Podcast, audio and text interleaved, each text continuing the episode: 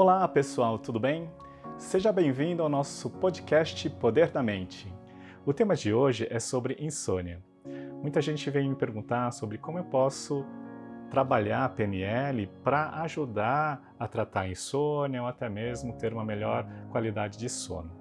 E tudo começa pelas crenças que nós formamos de tanto que a gente repete aquelas frases do tipo: Nossa, eu sou péssimo para dormir. Nossa, eu sou terrível para dormir à noite, não consigo dormir, eu nunca consigo dormir bem. Eu tenho insônia, todo dia tenho insônia. Então, quanto mais você repete essas frases, mais a sua mente vai assimilar isso como verdadeiro e vai distorcer a realidade para provar que isso é real. Porque a nossa mente inconsciente ela não consegue diferenciar o que é real e imaginário. Então, se você fala isso várias vezes, ela vai interpretar como verdadeiro e vai gerar comportamentos congruentes a essa verdade que você tanto repete. Então, para início de conversa, começa a ressignificar ou pelo menos entender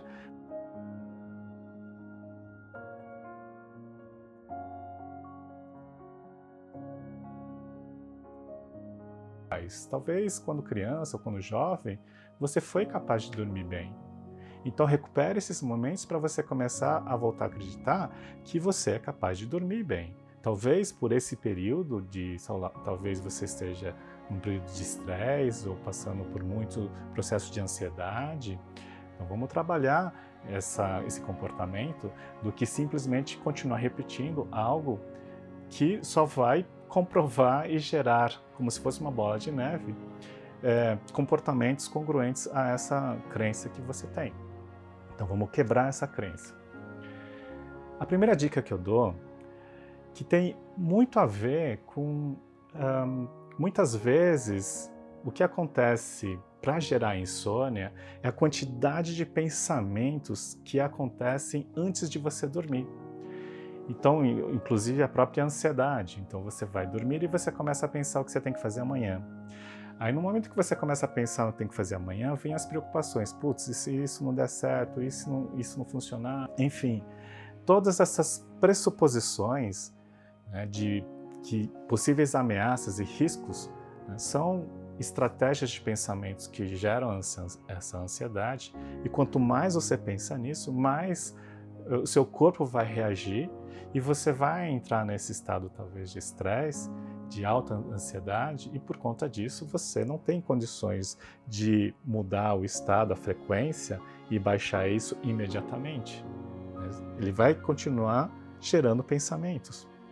Então, como é que a gente pode trabalhar isso? A dica é você trabalhar meditação. Então eu vou deixar aqui um link na descrição de um grande amigo meu, o Max. Ele é especialista e trainer em mindfulness.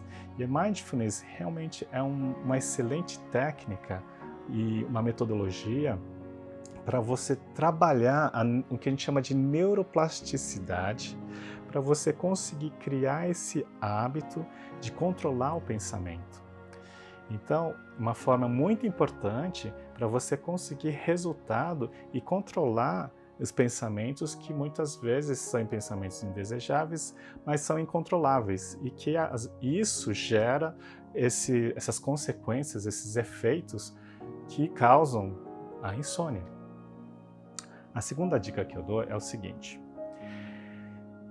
na PNL, todas as nossas experiências elas são formadas de acordo com, primeiramente, o ambiente a qual a gente realiza certas atividades. Né? Então, se você qualquer memória que você tiver, ela sempre vai ter um local ou quando aconteceu. Então, essa é a primeira informação que você tem, é o ambiente que acontece. E a cama, o que, que acontece? Né? Na cama, muitas vezes a pessoa além de dormir, ela também está acostumada a ver seus seriados, a estudar, a comer, a fazer ginástica, a tantas outras atividades.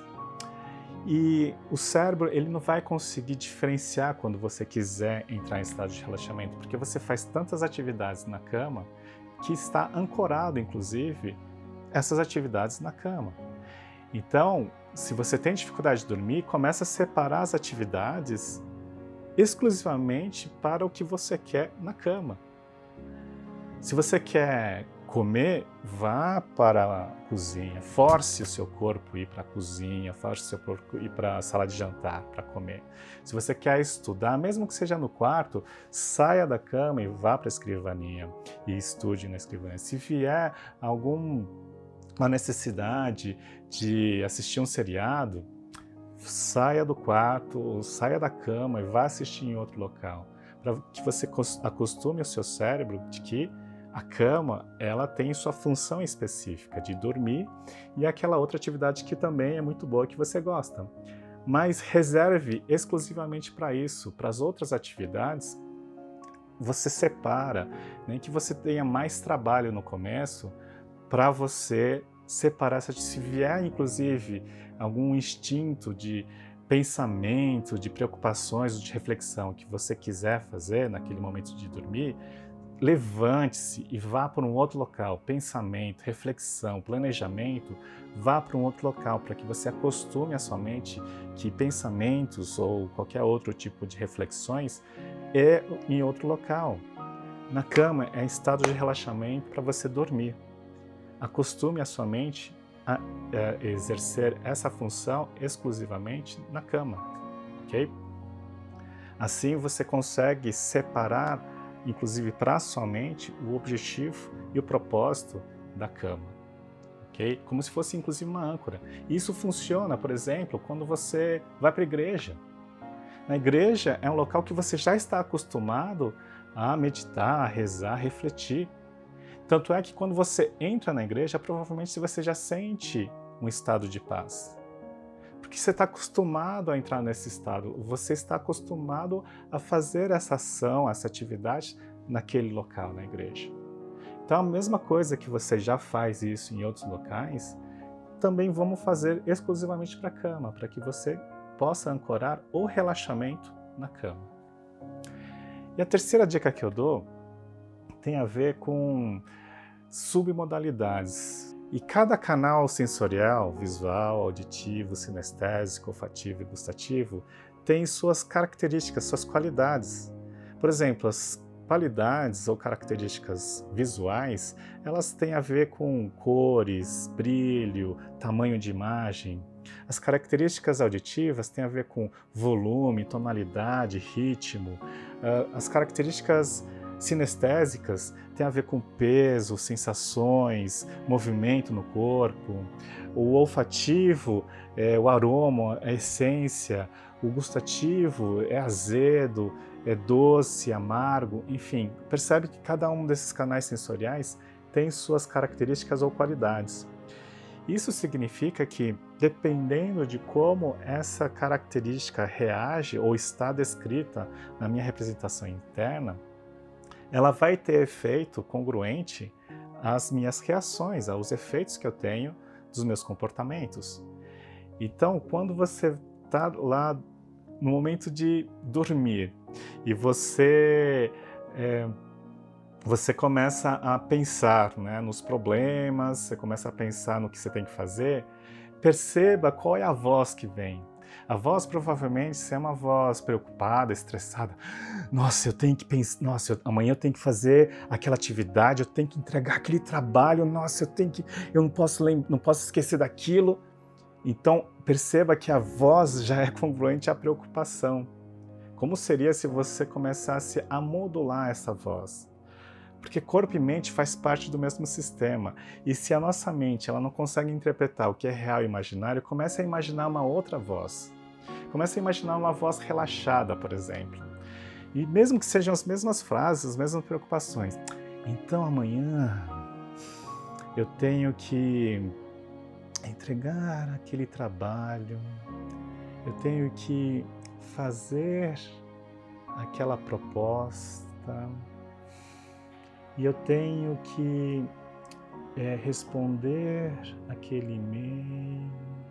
Então percebe que se, quanto mais você forçar essa voz de relaxamento para os mesmos pensamentos que você tiver, automaticamente seu cérebro vai começar a reagir de forma congruente e gerar, entrar naquele estado de relaxamento.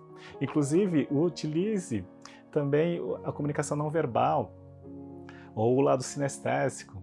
E aí, no momento que vier esses pensamentos, você começa assim: boceja. Amanhã eu tenho que é, fazer aquela proposta. E entra na respiração também. Sente teu corpo mais pesado afundando na cama. E aí você vai perceber que corpo e mente faz parte do mesmo sistema. Eu vou deixar aqui um link do TED da Amy Cuddy que fala sobre a posição do super-herói, o Power Pose, e ela explica como as reações do corpo podem interferir e influenciar nos nossos pensamentos e vice-versa. Então, é exatamente isso que a gente faz. Se você forçar esse movimento, automaticamente vai gerar é, neurotransmissões, hormônios congruentes a esse estado. Então, é uma maneira de você forçar através do uso dessas que a gente chama de submodalidades para você diminuir é, a, a, essa energia né, que muitas vezes ela é indesejada naquele momento de dormir.